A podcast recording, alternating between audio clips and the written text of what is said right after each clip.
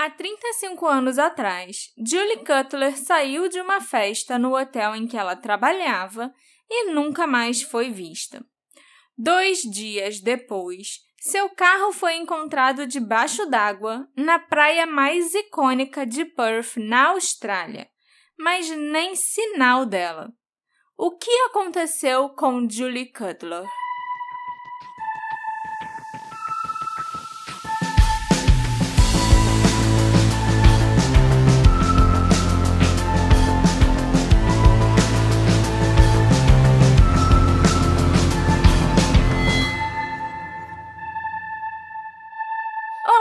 Pessoinhas!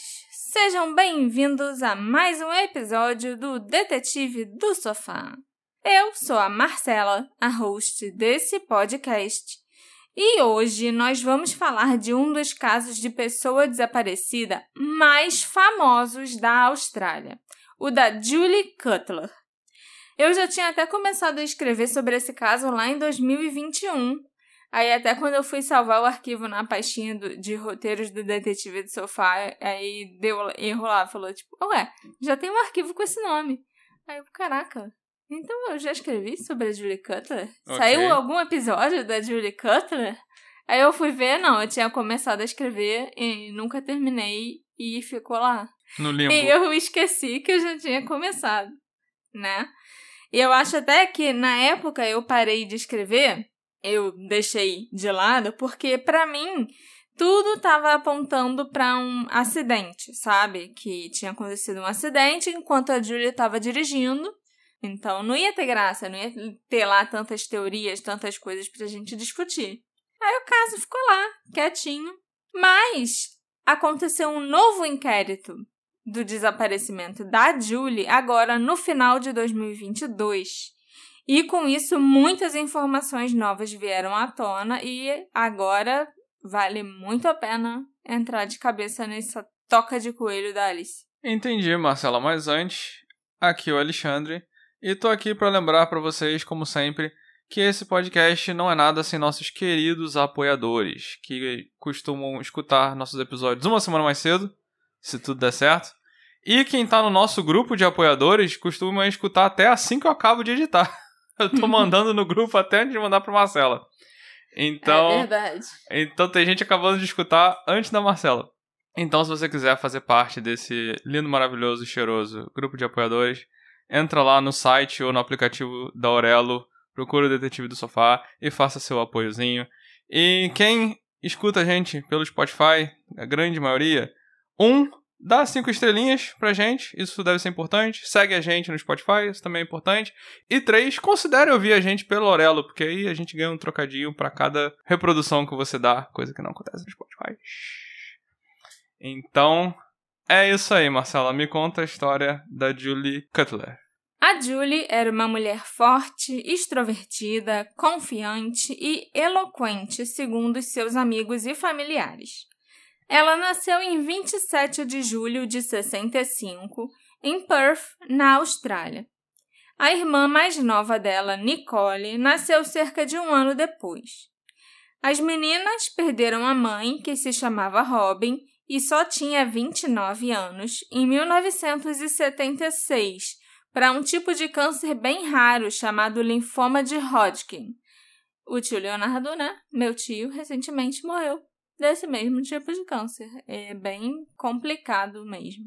A Julie era apenas uma garotinha quando ela perdeu a mãe.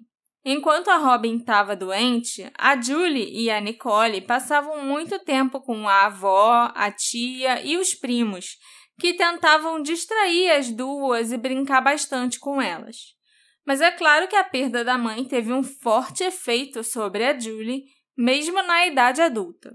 A Nicole, a irmã dela, né, mais nova, inclusive afirmou recentemente que a morte da mãe foi um choque para elas duas, porque elas não estavam preparadas para isso. E tanto ela quanto a Julie ficaram bastante traumatizadas. Segundo todos os relatos, a Julie e a Nicole eram muito próximas e muito amiguinhas quando elas estavam crescendo. Principalmente porque o pai delas, o Roger, era um tanto ausente. Dois anos depois que a esposa dele, a Robin, morreu, o Roger se casou novamente. O segundo casamento dele deu quatro meio-irmãos para Julie e para Nicole. E embora elas amassem os irmãozinhos e amassem brincar e cuidar deles, elas não gostavam muito da madrasta, não. O Roger viajava muito a trabalho e passava bastante tempo fora. E a madrasta não se preocupou muito em desenvolver uma relação próxima e boa com a Julie e a Nicole. As meninas, inclusive, achavam que elas tinham uma madrasta malvada igual dos desenhos da Disney, sabe? e a madrasta também não parecia fazer lá tanta questão de mudar essa imagem ou de conquistar as enteadas. A família morava nos subúrbios de Florwick, na pequena cidade de Wembley, na Austrália.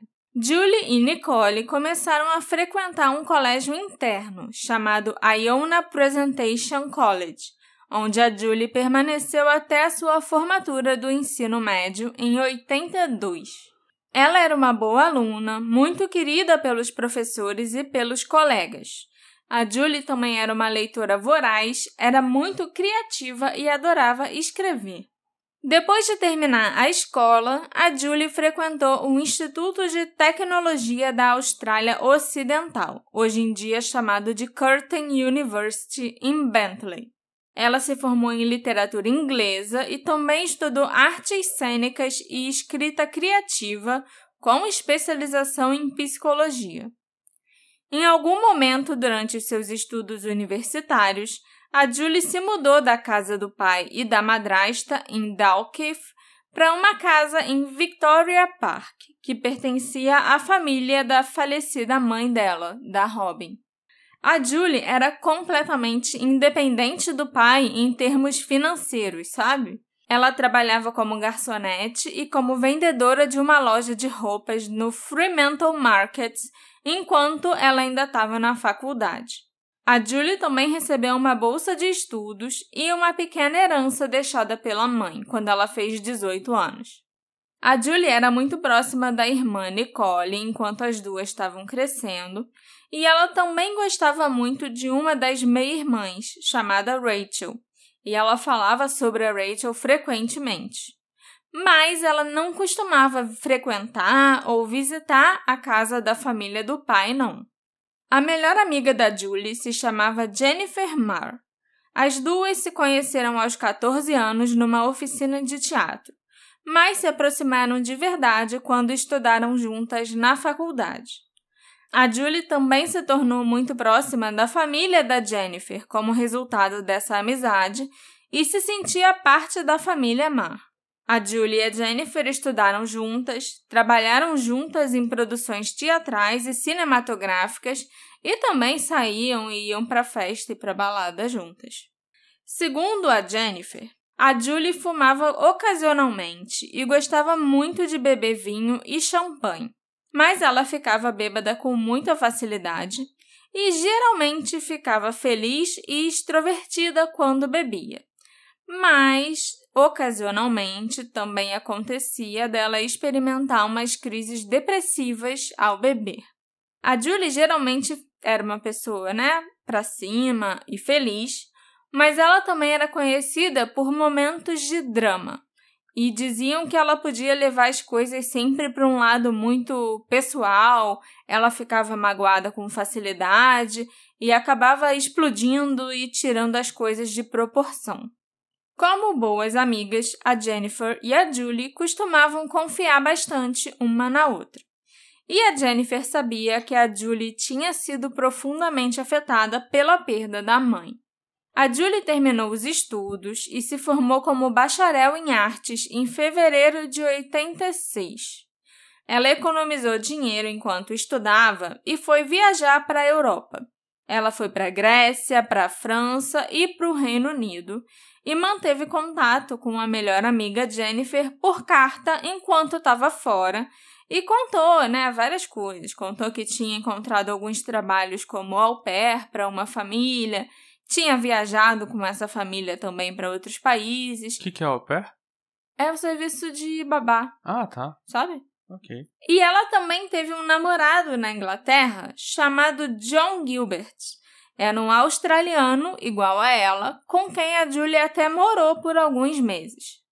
Quando a Julie voltou para casa no final de 87, ela morou por um curto período de tempo na casa em Victoria Park novamente. A irmã dela, a Nicole, também estava morando lá naquela época. Por volta de janeiro de 88, a Julie se mudou e foi morar com a irmã mais velha da melhor amiga, a irmã mais velha da Jennifer, que se chamava Fiona Marr, no bairro de Fremantle. A Julie também comprou um carro logo que ela retornou para Perth. Era um Fiat dos anos 60, sedã e bicolor. E o carro era o bebê da Julie. Ela amava aquele carro e cuidava muito bem dele. O carro só tinha um problema. A porta do motorista não abria, então a Julie tinha que entrar e sair do carro pelo lado do passageiro. Era um grande problema. É, com certeza, mas para ela isso era só detalhe, entendeu? Uhum. Logo que a Julie voltou da sua viagem, ela conseguiu um emprego no Parmelia Hilton em Perth. Naquela época, esse era um dos dois únicos hotéis cinco estrelas da cidade. E lá, a Julie limpava os quartos. Ah, e ela também ficava atendendo os pedidos do serviço de quarto né? Quando a pessoa ligava lá para baixo para recepção para fazer um pedido de alguma coisa, era a Julie quem atendia, anotava o pedido e às vezes até ela própria ia entregar. Vendo que a Julie e a Nicole tinham se tornado mulheres independentes, o pai delas, Roger, decidiu se mudar com o resto da família para Kalgoorlie, uma pequena cidade a 595 quilômetros de Perth. Ele levou a família toda para jantar junta num restaurante italiano antes deles partirem, e essa foi a última vez em que ele viu a filha. Já a melhor amiga da Julie, a Jennifer, viajou para o Japão em março de 88, mas as duas continuaram se falando através de cartas e cartões postais. A última vez em que a Jennifer e a Julie conversaram foi por telefone em 13 de junho de 88, quando a Jennifer ligou de Tóquio porque era aniversário da Fiona, a irmã dela e colega de apartamento da Julie. A conversa por telefone entre as três foi bastante divertida e animada. A Julie também fazia muito sucesso com os rapazes. Ela era uma garota atraente e pequena, com cabelos escuros e olhos verde azulados. Ela era uma pessoa tão querida que, quando ela desapareceu, até o ex-namorado John Gilbert, aquele com quem ela morou na Inglaterra, ficou tão arrasado que ele deixou Melbourne, onde ele morava, e viajou para Perth de trem para tentar ajudar nas investigações. E era uma viagem de mais ou menos 3.400 quilômetros. Nossa. Parece que eu tava falando muita coisa inútil, né, sobre a vida dela, os amigos dela e tal, mas na segunda parte isso vai ser bem importante. Ok. E agora, Alexandre, nós finalmente vamos discutir os eventos da noite de 19 de junho de 88 e as primeiras horas da manhã do dia 20, quando a Julie Cutler desapareceu. A tia da Julie, a senhora Marwick, falou com ela no domingo, um pouco antes da hora do almoço. A Julie estava limpando os armários e mencionou que ia trabalhar mais tarde e que haveria uma festa e uma premiação para a equipe do Parmélia naquela noite. Mas ela não tinha certeza se iria porque ela não ia receber nenhum prêmio e ela nem estava trabalhando lá no hotel há tanto tempo assim, então ela não conhecia muita gente lá. Mas a tia encorajou a Julie a ir na festa e a conhecer novas pessoas. E elas também falaram sobre as opções de roupa que a Julie tinha para usar na festa. No final da ligação, elas combinaram de conversar de novo em alguns dias. Mais tarde, um amigo ligou para Julie para saber se ela queria vê-lo antes do trabalho. Mas ela recusou, dizendo a ele que ia assistir um filme em casa. A gente sabe que a Julie provavelmente queria era economizar energia, né? Já que ela tinha decidido ir para a festa. Ela trabalhou das 18 às 22 horas, antes dela e de uma colega de trabalho chamada Connie Harper se trocarem e irem para a festa da equipe juntas. A festa aconteceu na boate Juliana's, que ficava no andar térreo do complexo hoteleiro. Aquela boate não costumava abrir nas noites de domingo, né, para os hóspedes e para pessoas de fora. Por isso, a festa da equipe pôde ser realizada lá. A Connie se lembra que a Julie trocou seu uniforme por um vestido preto de gola alta e manga longa, com um botão dourado no ombro direito. A Julie também estava usando meias pretas e sapatos pretos e segurando uma pequena clutch. Depois de se arrumar, a Julie colocou seu uniforme numa sacola plástica e deixou lá no vestiário. Eram cerca de 10 horas da noite quando elas se trocaram e foram para a festa juntas. Havia aproximadamente 180 convidados naquela festa, a maioria eram os funcionários do hotel ou amigos, namorados, familiares e tal. A festa teve início às sete da noite e os prêmios já tinham sido entregues quando a Julie e a Connie chegaram. Alimentos e bebidas não alcoólicas podiam ser consumidos à vontade e havia um DJ lá tocando, animando a pista de dança. Mas quem quisesse consumir álcool ou tomar um drinkzinho tinha que comprar no bar da festa. Que eu achei o maior absurdo de todos. Porra, a festa já era na própria boate do hotel, então eles não precisaram arrumar uhum. um lugar. O buffet também era da própria cozinha do hotel. E aí eles ainda têm a coragem de cobrar os funcionários pelas bebidas, cara. Você Pelo amor de Deus, eu achei um abuso. Eu ia sair dali rapidinho, depois de me empanturrar de comida. Então, ao entrar na boate Juliana's, a Julie comprou um champanhe para ela e outro para Connie. Depois de entregar a bebida para Connie, ela começou a conversar com outras pessoas e socializar. Enquanto a Connie tomava a taça dela, né, devagarinho para economizar, já que ela ia ter que pagar pelo próprio drink, ela notou que a Julie pediu mais três taças de champanhe e virou as três, uma atrás da outra. No decorrer da festa, a Julie dançou com dois rapazes que eram imigrantes poloneses, chamados Tadeu Maciejewski e Gregory Swiatek, ambos colegas de trabalho do hotel que ela conheceu ali na festa mesmo.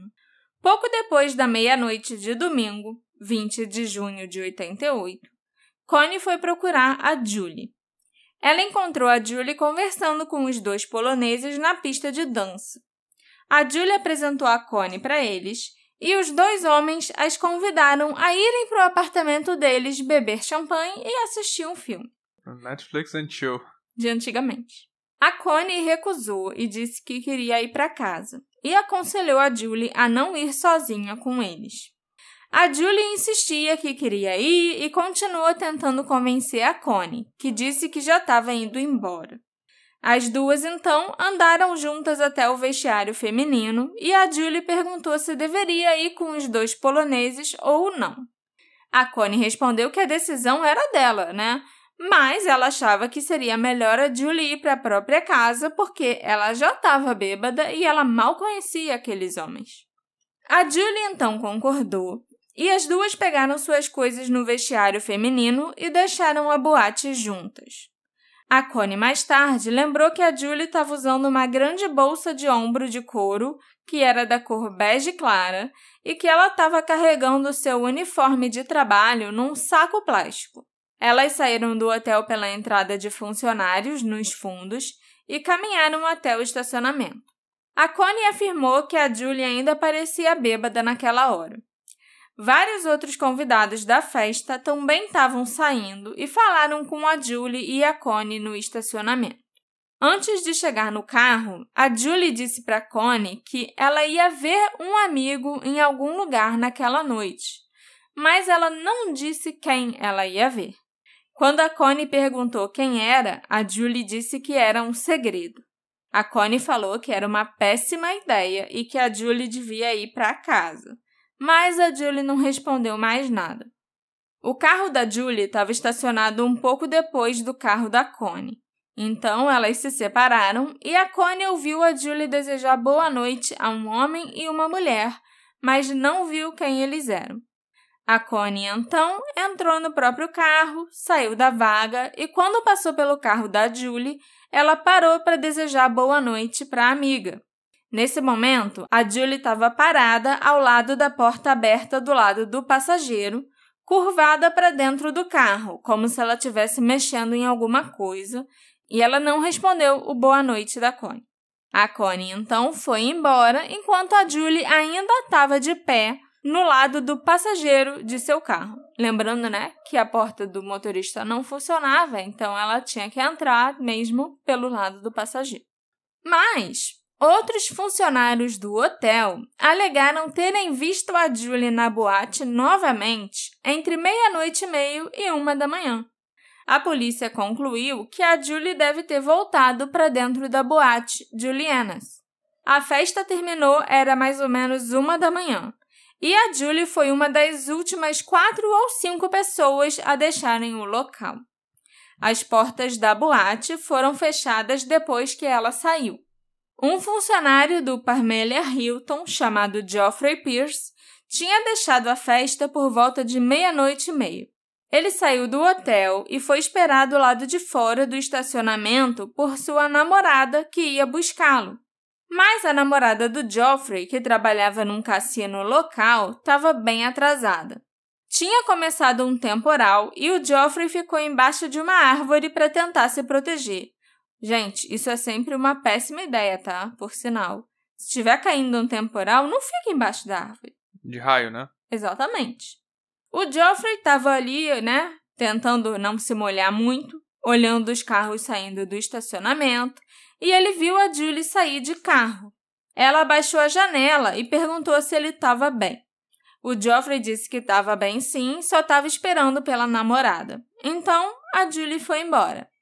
Ela parou na saída do estacionamento, olhou para os dois lados e depois virou à esquerda e foi embora.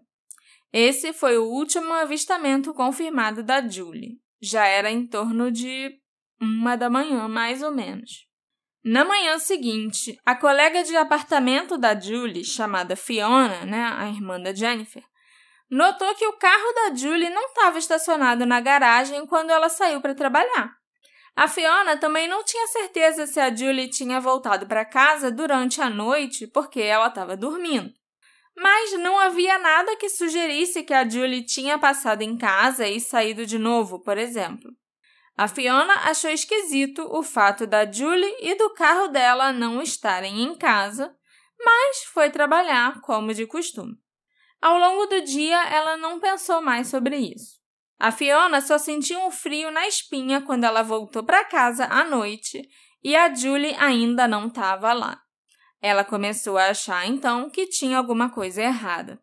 A Fiona ligou para a tia da Julie, a senhora Marwick, e perguntou se ela tinha visto ou falado com a sobrinha, porque a Julie não tinha voltado do trabalho na noite anterior. Ela também perguntou se a tia achava que ela deveria relatar o desaparecimento da Julie para a polícia. A senhora Marwick sugeriu que a Fiona ligasse primeiro para o Roger, o pai da Julie. Mas como a Fiona não tinha o telefone dele, a tia da Julie se ofereceu para fazer a ligação. Naquela época, o Roger já estava morando em Calgurley com a esposa e os filhos.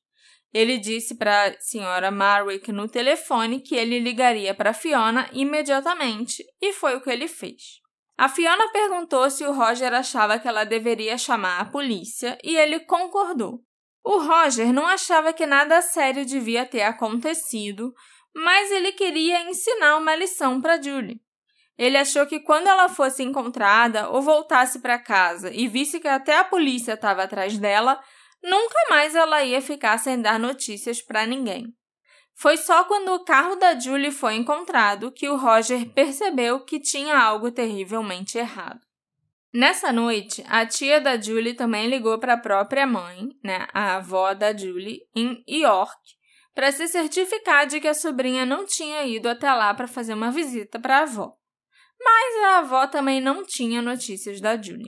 Essa tia e essa avó eram parentes da mãe? Parentes da mãe. Ah, tá. Sim, ela se dava muito bem. Eram assim as pessoas, a família com quem ela era mais próxima, sabe?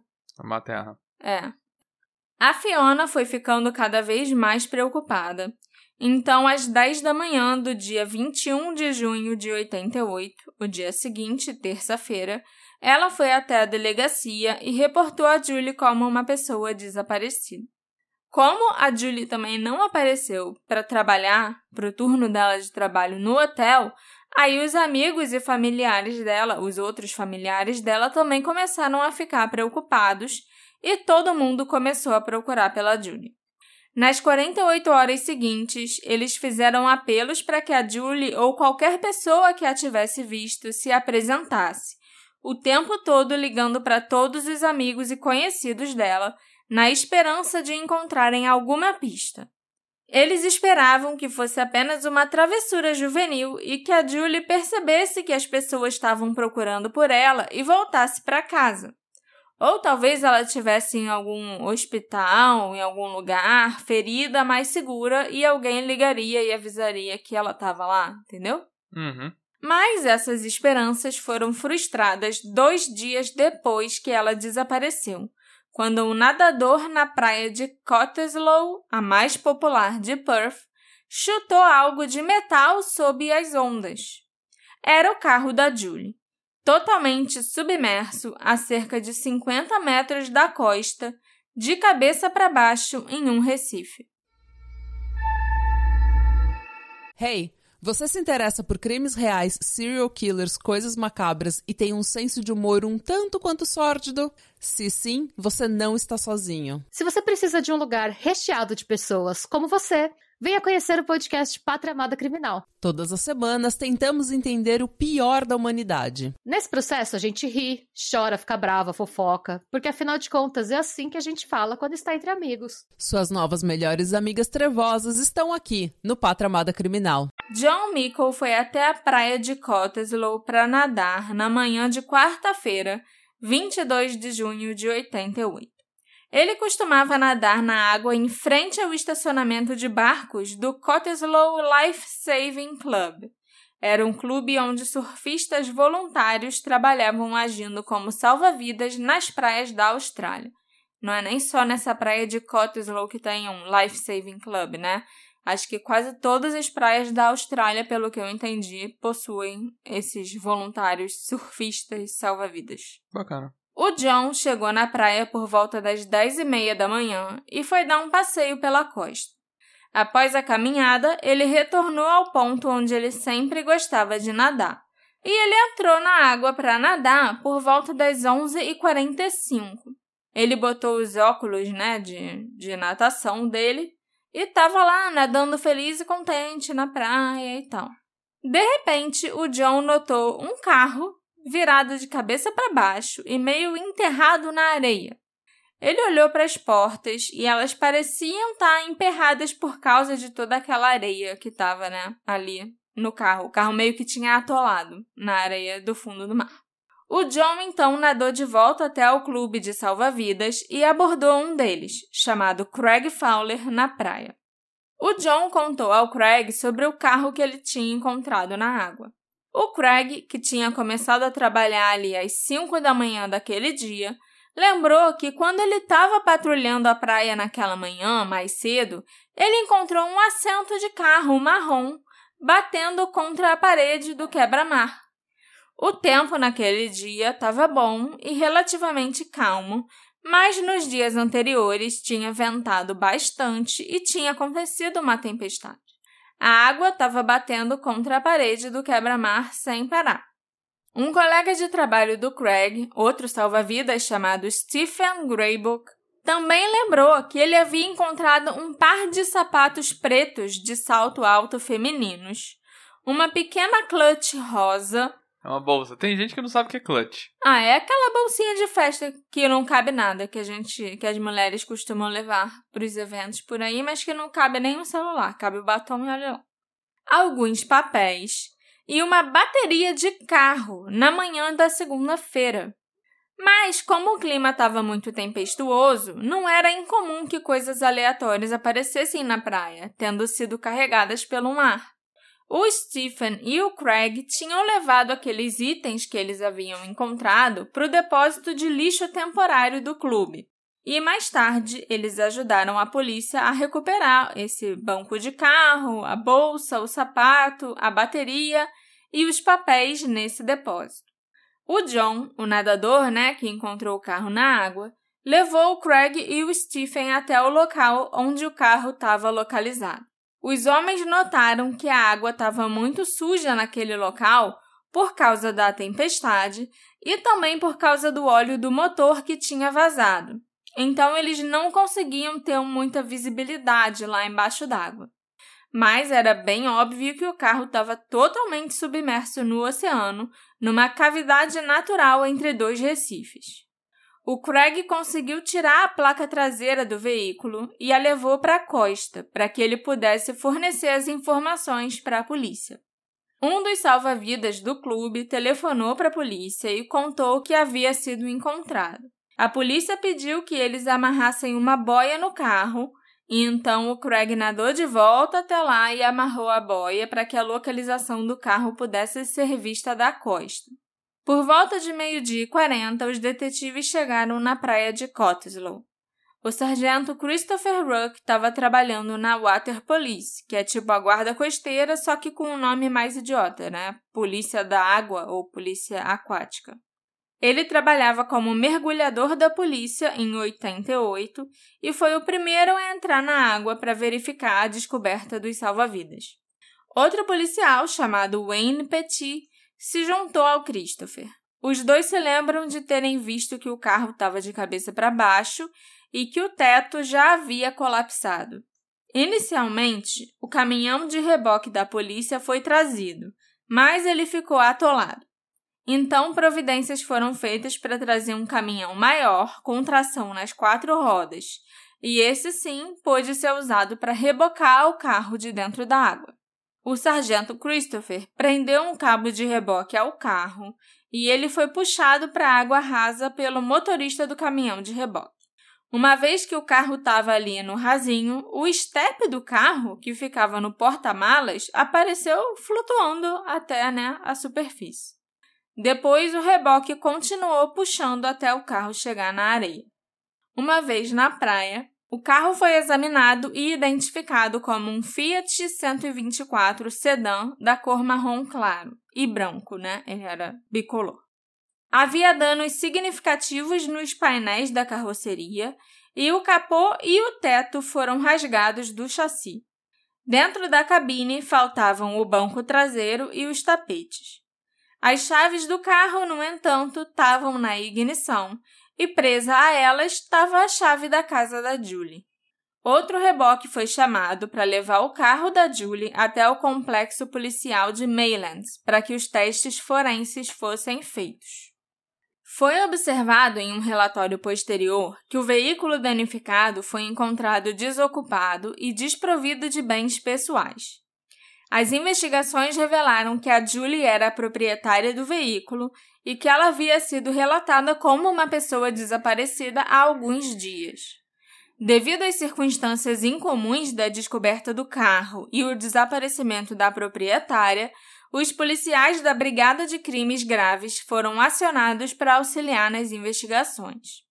A polícia realizou buscas terrestres, aéreas e marítimas por vários dias após a descoberta do carro da Julie, procurando por qualquer sinal dela. Mergulhadores da polícia vasculharam o fundo do oceano até onde puderam, mas nada foi encontrado. Já a polícia aquática usou barcos para vasculharem uma área de até 2,5 km de distância da costa. A polícia montada patrulhou algumas outras praias na região. Guardas florestais do Conselho de Cottesloe em veículos 4x4 e policiais e voluntários a pé vasculharam a costa de Scarborough a Fremantle. Alguns itens aleatórios foram encontrados, mas quando eles foram mostrados à família e os amigos da Julie, nenhum deles foi identificado como pertencente a ela. Apesar desses esforços de busca intensivos, nenhum sinal da Julie foi encontrado. O pai dela, Roger, foi para Perth e ficou na casa da filha Nicole, em Victoria Park. Eles estavam esperando que a Julie voltasse para casa ou que ela fosse encontrada, mas isso nunca aconteceu. O pai e a irmã da Julie mais tarde forneceram amostras de DNA à polícia para ajudar na comparação de qualquer resto mortal não identificado que fosse encontrado posteriormente, mas até hoje não teve nenhuma correspondência. Como resultado dos testes forenses realizados no carro da Julie, foi determinado que o carro estava ligado quando ele foi parar no mar, que os faróis e lanternas estavam acesos, o carro estava em ponto morto, as duas portas traseiras estavam trancadas e as duas portas dianteiras pareciam estar destrancadas. O vidro da porta do motorista estava abaixado. Todas as outras janelas estavam fechadas e a porta do motorista estava entreaberta. O que é estranho, porque a gente sabe que a Julie não conseguia abrir essa porta e sempre entrava no carro pelo lado do passageiro. Mas talvez o impacto ou a força da água tenha feito a porta abrir. Sei lá, isso sou eu especulando. E o carro tinha perdido o teto também, né? Então. Sim, é. Localizado no porta-luvas do carro estavam os papéis de licença do veículo com algo escrito no verso, na caligrafia da Julie.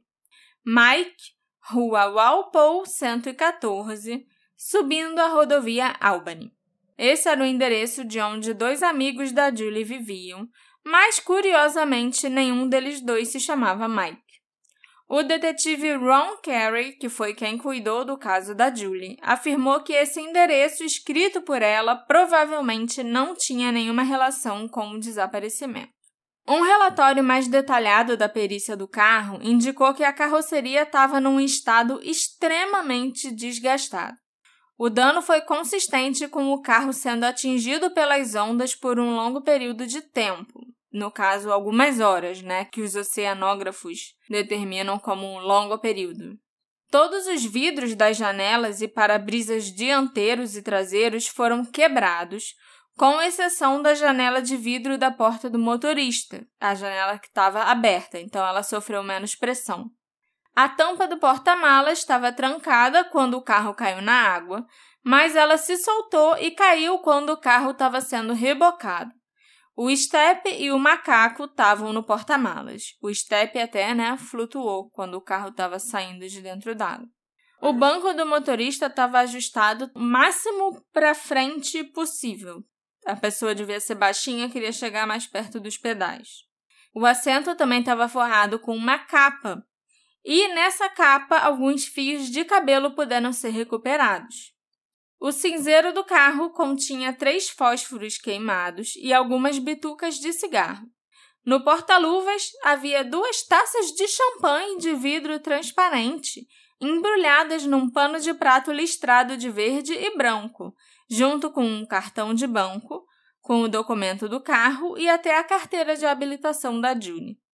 Além dos cabelos no assento do carro, Nenhuma evidência física, como roupa, bolsa, sapato, tecido humano ou sangue, foi localizada no veículo. As taças de champanhe e o pano de prato foram reconhecidos por um dos gerentes do hotel onde a Julie trabalhava. E aquelas taças, inclusive, tinham sido usadas na festa dos funcionários na noite em que ela desapareceu. O detetive Ron afirmou que a polícia acredita com alguma certeza que o carro da Julie entrou no oceano na noite em que ela desapareceu. Ele também disse que a perícia comprovou que os danos ao carro dela foram causados pelo carro balançando para frente e para trás, de cabeça para baixo, no mar agitado por alguns dias, fazendo com que fosse praticamente esmagado. Os detetives que investigam o caso também acreditam com certo grau de certeza que o carro dela entrou na água na estrada lateral da praia, ao lado do edifício histórico de Cottesloe.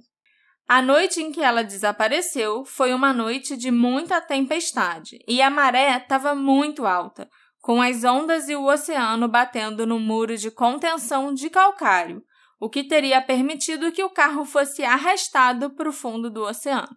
A maré estava tão alta que a praia tinha simplesmente sumido. Você não via mais a areia, entendeu? Você uhum. só via da estrada, você só via mar. Algum tempo depois que a perícia tinha terminado e que a polícia já tinha conseguido determinar como o carro foi parar na água e tal, o pai da Julie, o Roger, recebeu uma ligação de uma mulher que afirmava ser uma das policiais trabalhando no caso. Essa mulher perguntou ao Roger se um bloco de concreto havia sido encontrado no carro por algum mergulhador da polícia. O Roger ficou perplexo com essa pergunta, porque ele nunca tinha ouvido falar de nenhum bloco de concreto antes, e ele também achou improvável que fosse verdade, já que o carro estava de cabeça para baixo e sem o teto. Depois de ter falado com a mulher, o Roger ligou para o detetive Ron Carey e contou o que tinha acontecido. O detetive garantiu ao pai da Julie que não havia nenhum bloco de concreto no carro. E ele também não fazia ideia de quem poderia ser a mulher que ligou para o Roger. Com certeza, não era nenhuma das policiais ali do departamento dele. Em 23 de junho de 88, por volta das 4 e 10 da tarde, os detetives falaram com os dois homens que foram vistos conversando com a Julie na pista de dança da festa na boate Julian's e que a convidaram para ir para o apartamento deles, chamados Tadeu Matievski e Gregory Sviatek. Nesse dia, os detetives também revistaram minuciosamente o apartamento e o carro que os dois dividiam, mas nada foi encontrado. Ambos os homens foram interrogados e prontamente forneceram a informação de que eles haviam sim conversado com a Julie e a Connie por volta de meia-noite até meia-noite e quinze na festa. Mas nenhum dos dois tinha nenhuma informação que pudesse ser útil, porque depois de ter falado com eles, a Connie e a Julie foram pro vestiário e a Connie foi embora e a gente não sabe mais o que a Julie fez. Os policiais também interrogaram vários outros membros da equipe do hotel Parmelia Hilton, que se apresentaram para fornecer todas as informações possíveis, mas nada de valor foi obtido.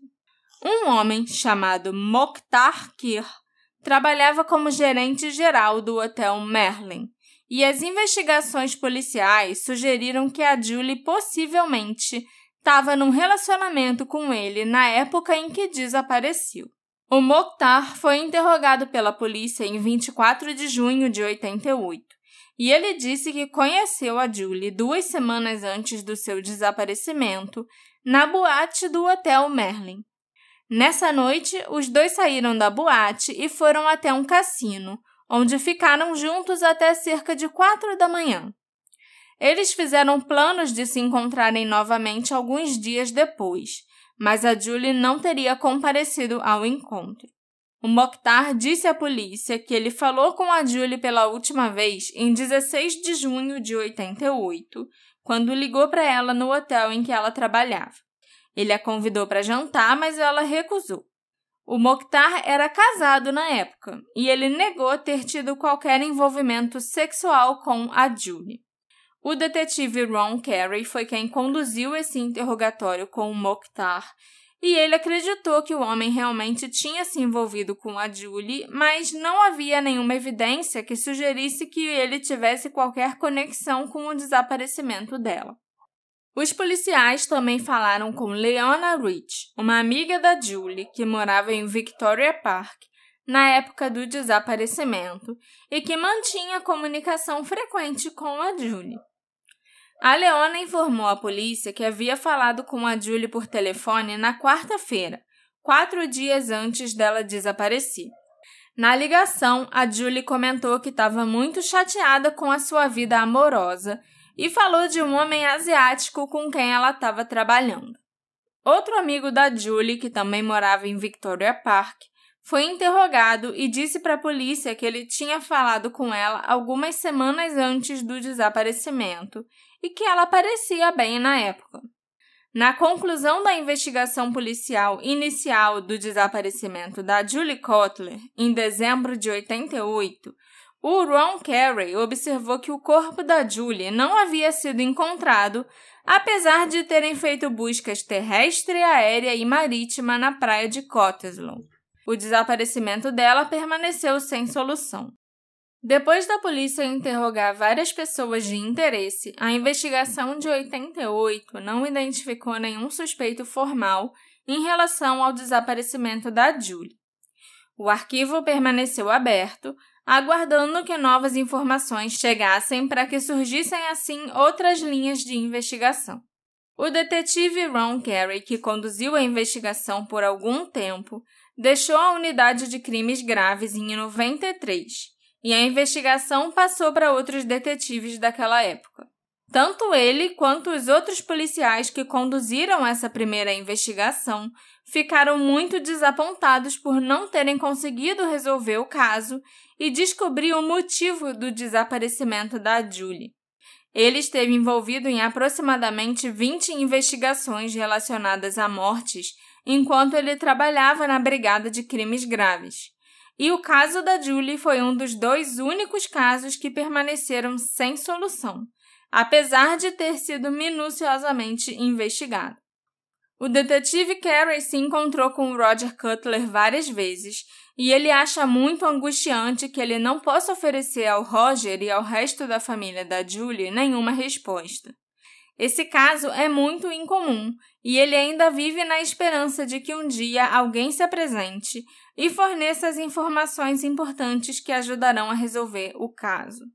Embora o Ron Carey não tenha mais envolvimento pessoal na investigação desde 93, ele teve muitos anos para pensar em todos os detalhes desse caso, e ele também foi informado de muitos dos desenvolvimentos mais recentes. Ele acredita que o carro da Julie deve ter entrado na água antes do nascer do sol, na manhã de segunda-feira, porque sempre havia um salva-vidas na praia a partir das 5 da manhã e ninguém viu o carro entrar na água. E de domingo para segunda foi a única noite em que a água subiu tanto, chegando até a parede do quebra-mar. Além disso, o banco de trás do carro da Julie e a bateria do carro dela foram encontrados na segunda-feira por um dos salva-vidas da praia de Cottesloe. O Ron Carey também notou que o assento do carro e a bateria chegaram até a praia. Mas o corpo da Julie, a bolsa dela e a sacola plástica que continha o seu uniforme de trabalho, não. É claro que é possível que alguns itens cheguem na costa durante uma tempestade e outros não, outros até talvez se afastem mais da costa, sei lá. Eu não sei como o mar agitado se comporta ou se existe até um padrão para esse tipo de coisa. Mas a outra alternativa que resta é que a Julie poderia não estar dentro do carro quando ele caiu no oceano. Os testes da época sugeriram que o carro poderia ter entrado na água enquanto ele estava sendo dirigido por alguém ou enquanto ele estava desocupado, já que ele poderia simplesmente ser colocado em ponto morto e empurrado ladeira abaixo e ganhar velocidade suficiente para cair na água. Se a Julie não tivesse no carro quando ele entrou no oceano, isso apoiaria a teoria de que outra pessoa estava envolvida no seu desaparecimento. Mas também é importante que vocês saibam que aquela praia específica, a praia de Cottesloe, era a praia favorita da Julie. Então, o local específico levanta algumas outras questões e suspeitas. Na semana que vem, eu vou contar para vocês quais foram as descobertas feitas depois dessa investigação inicial de 88, e tem algumas coisas bem importantes e bem surpreendentes. E nós também vamos falar sobre as teorias do que pode ter acontecido com a Julie. E são bem mais teorias do que eu imaginava antes do inquérito acontecer. É, porque com você certeza. começou o texto falando que inicialmente achava que era um acidente, então eu fiquei. Não sei porque no meu consciente, enquanto você contava as coisas, eu tava com um acidente na cabeça. Aham. Entendeu? Então eu tô curioso Porque- pra saber o que, que mais pode ter sido. É, porque essas aqui, que eu- isso tudo que eu contei nesse primeiro episódio, nessa primeira parte, são as informações que a gente já tinha antes do inquérito. Ah, Então, realmente, tudo pra mim levava a crer que foi um acidente, uhum. sabe? Tudo isso foi descoberto durante as primeiras investigações e sempre batiam na tecla da falta de evidências, da falta de informações e tudo isso. Mas O inquérito que aconteceu em novembro do ano passado revelou muita coisa. Talvez até muita coisa que a polícia já soubesse, mas que o público, que os jornalistas, que nem a família dela época. soubessem desde aquela época. Entendi. Então, isso abriu um leque de possibilidades muito grande. E é sobre isso que a gente vai falar na parte 2. Assim que a gente terminar, que eu terminar o roteiro, a gente terminar de gravar também, né? A parte 2, ela já vai ficar disponível no Orelo. Então, acho que é menos de uma semana. Tomara. Os apoiadores vão estar com a parte 1 e a parte 2 já disponíveis no Orelo. Eu vou tentar fazer terminar o caso da Julie o mais rápido possível. E assim vocês não vão precisar ficar tão curiosos. Mas se você não é ainda apoiador do Detetive do Sofá no Orelo, então você vai ficar muito curioso e vai ter que esperar até a próxima semana para saber o que aconteceu com a Julie. Eu certamente estou. A gente se encontra no término dessa investigação. Na parte 2. Tchau, tchau. Tchau, tchau.